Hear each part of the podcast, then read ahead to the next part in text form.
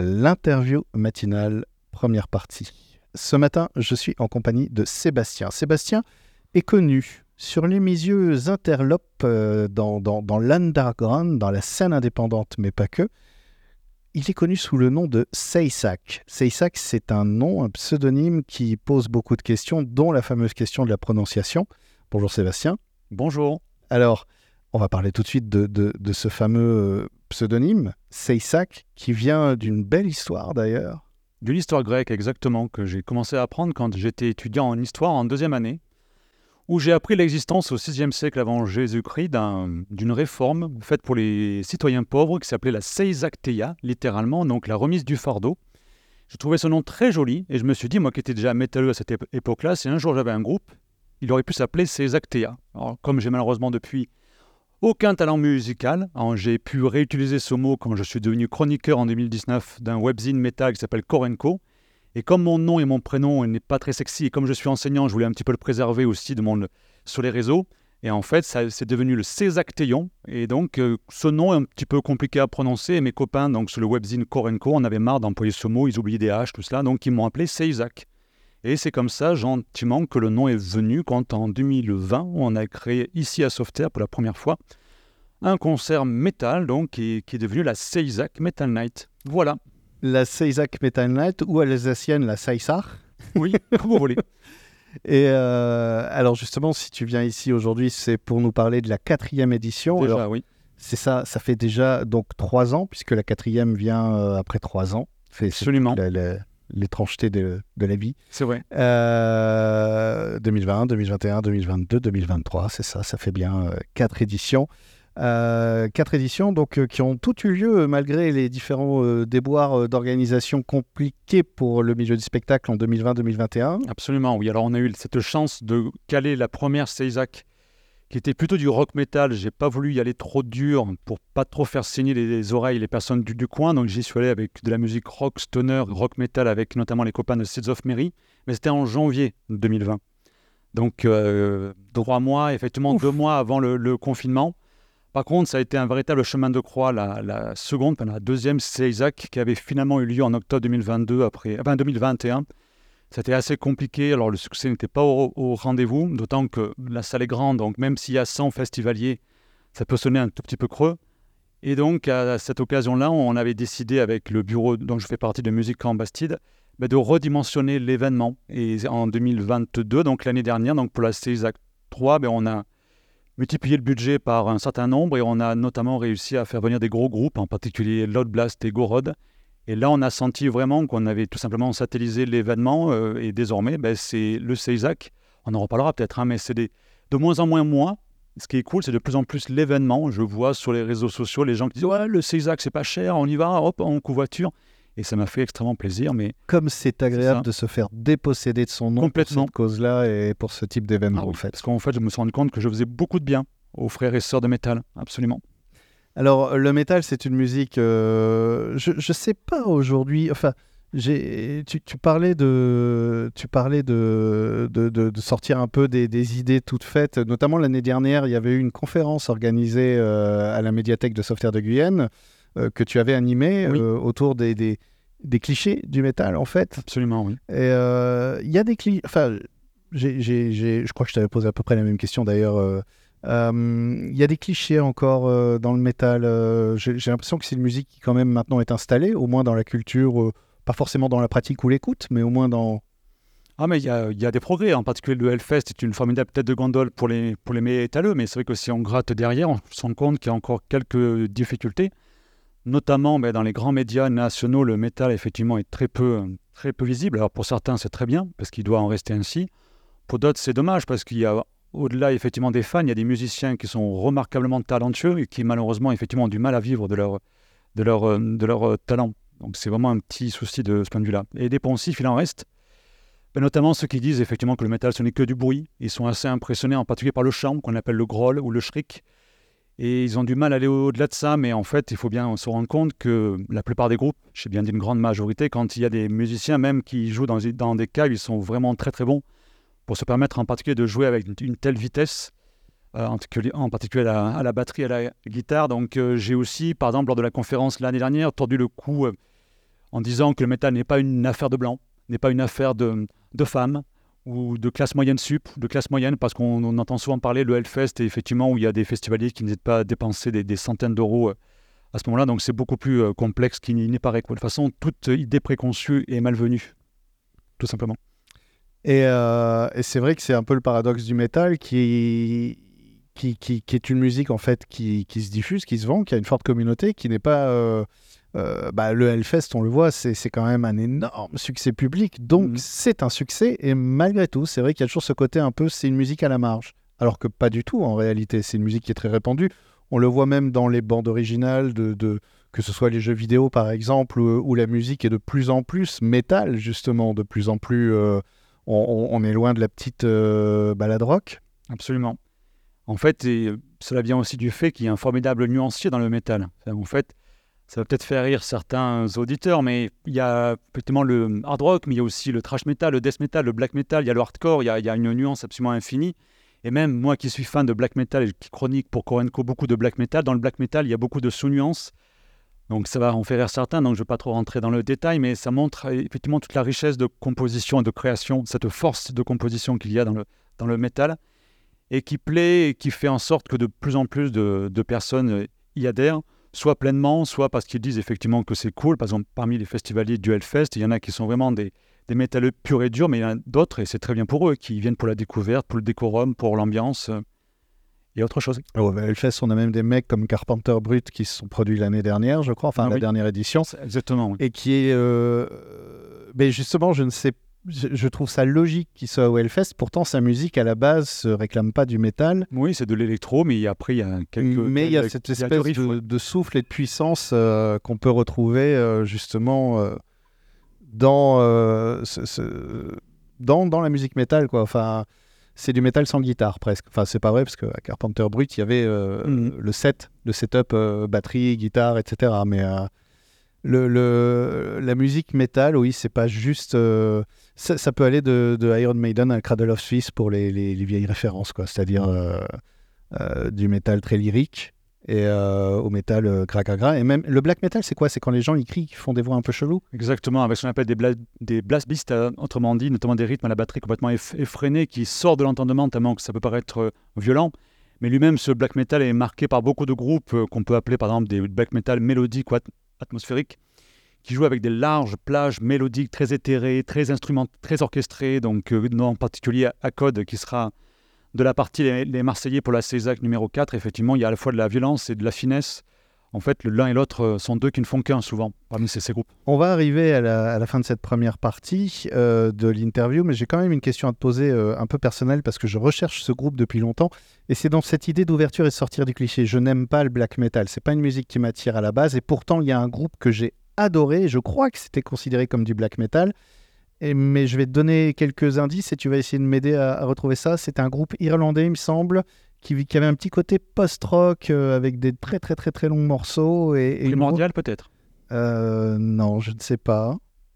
Ben, ce que je te propose, c'est qu'on va faire une petite pause d'une heure. Pendant ce temps, on va essayer de retrouver et on se retrouve après pour parler de la programmation Super. et aussi de ce qui se passe à la médiathèque parce que L'année dernière, une conférence, cette année, beaucoup plus, et on va en parler dans la deuxième partie de l'interview. Deuxième partie de l'interview matinale, et on a répondu à ma question. Je rappelle que j'accueille Sébastien qui euh, programme euh, la quatrième Metal Seisak Metal Night. Seisak de son nom euh, de chroniqueur au départ, et qui aujourd'hui est en train de devenir une, une marque autonome. Quasiment, oui. Quasiment, c'est-à-dire on parle maintenant du Seisak. Absolument, oui. Et ça, c'est, euh, j'imagine, une grande fierté pour toi. Oui, c'est une fierté, mais c'est aussi signe de l'évolution d'un événement qui gentiment creuse son sillon et qui, et qui est en train, dans ce grand sud-ouest, effectivement, de marquer le coup, peut-être. Après, on va continuer à grandir et on verra ce que ça va donner. Brique par brique, pierre par, pierre. oui, exactement. Et, euh, justement, euh, alors, on parlait des étiquettes et, je, je, te disais juste avant, dans la première partie, que par exemple, moi, je n'aime pas a priori le black metal. Euh, et pourtant, un jour, je suis tombé euh, par hasard sur un groupe euh, Altar of Plagues irlandais qui est considéré comme du black metal apparemment et que j'ai adoré. Voilà. Et c'est cette idée de justement des fois se laisser porter par un sentiment presque indéfinissable, une envie presque déraisonnable, illogique, d'aller quelque part et de découvrir et de se dire et si? Et si peut-être là, je découvrais quelque chose que je n'ai pas encore exploré chez moi? Et que, bah, que quelque part, ça me nourrissait un peu plus, un peu plus fort. Ah, mais de toute façon, c'est une rencontre. Hein. donc, à un moment donné, ça veut dire que ça t'a accueilli, ça t'a transporté et que tu étais sensible à cette musique, que tu as peut-être euh, enlevé tous les stéréotypes ou les freins que tu peux avoir vis-à-vis -vis de cette musique et tu t'es laissé tout simplement traverser par une musique qui peut être intense, violente, véhémente, hostile, mais qui parfois peut être euh, éthérée, légère, qui peut être euh, kiffante et cathartique. C'est très important. Ouais. C'est effectivement la grande force aussi euh, de la proposition en musique métal, c'est ce côté cathartique qui peut être quand même dans, dans, sa vie. On peut avoir un moment comme ça où on a besoin de croiser la route. De... Je, je lisais justement des... un article sur la capacité que l'art a à être un médicament, un soin en fait, et que peut-être la première vocation de l'art, c'était de soigner l'âme en mhm. fait. Ah, ça va te faire rire, mais moi j'ai lu une étude canadienne qui a dit que si on va à deux concerts par an, deux concerts par mois, pardon, les deux concerts de métal, on peut gagner jusqu'à 9 ans d'espérance de vie. Ça m'a fait rire cet article.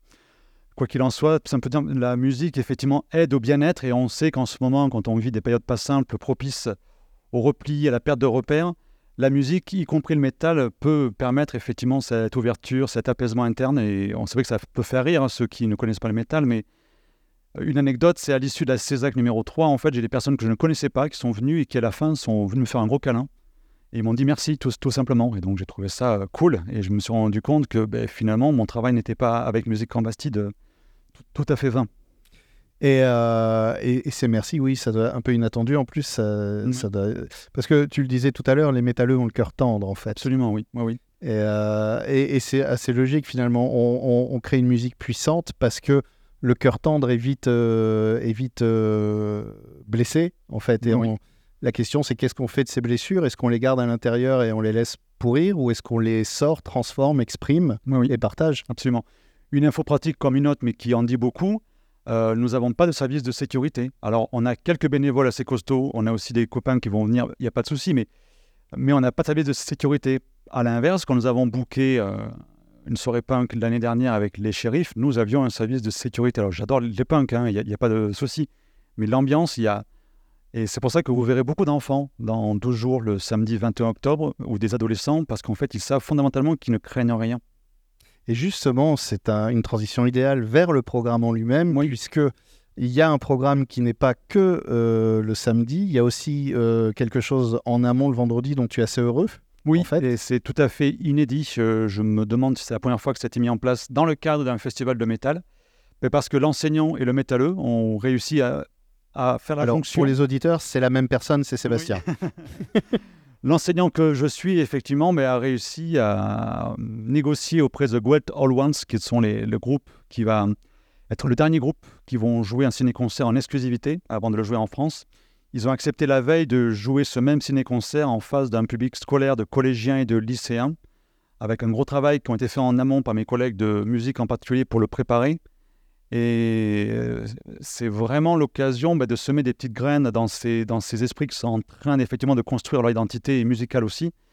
Euh, c'est pas du tout le, but de faire du prosélytisme musical vis-à-vis du métal, mais s'il y en a certains qui peuvent en profiter pour euh, ouvrir un petit peu leur horizon culturel, alors qu'on sait que dans certains endroits de ce territoire, justement, il a tendance à se rétrécir, c'est vraiment une, un souhait ardent de faire en sorte que cette jeunesse pourront peut-être éconduire le métal, mais en connaissance de cause. Et je trouve ça tout à fait euh, louable de notre part, notamment mes, collègues aussi, de pouvoir m'accompagner. Donc je, suis très reconnaissant de, de, mes collègues qui ont accepté ce bout de chemin. Quoi.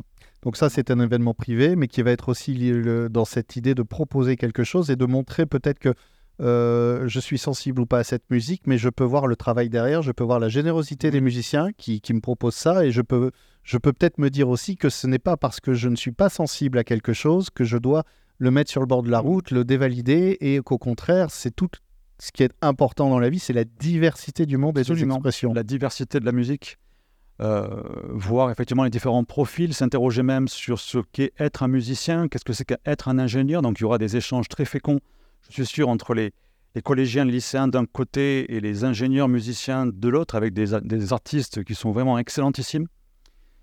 Et de l'autre, et là c'est plutôt de mon point de vue d'organisateur, c'est l'occasion définitivement d'ancrer une salle dans un territoire parce qu'il ne s'agit surtout pas pour moi de tourner le dos parce qu'il y a des métalleux qui vont venir de tous les coins.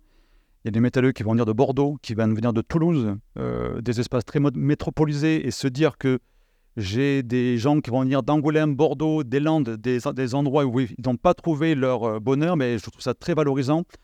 D'autant que euh, les collectivités locales sont très présentes derrière Musique en Bastide. Ben, il faut remercier Christophe Miqueux, donc euh, à la mairie, toutes les personnes à la Comcom qui nous soutiennent, mais ne serait-ce que très concrètement avec tout le matériel qu'ils peuvent nous prêter. Euh, et c'est vraiment un ensemble qui, pour moi, très important. Et moi qui suis prof d'histoire-géographie, j'en parlais souvent aussi à d'autres, y compris à des collègues qui m'ont interviewé précédemment, c'est effectivement cette notion de flux. Et je vois qu'il y a peut-être une inversion de flux. Moi qui suis un un périurbain qui ne cesse de se déplacer pour faire des concerts, en particulier à Bordeaux ou à Toulouse, mais pour une fois, les flux sont inversés.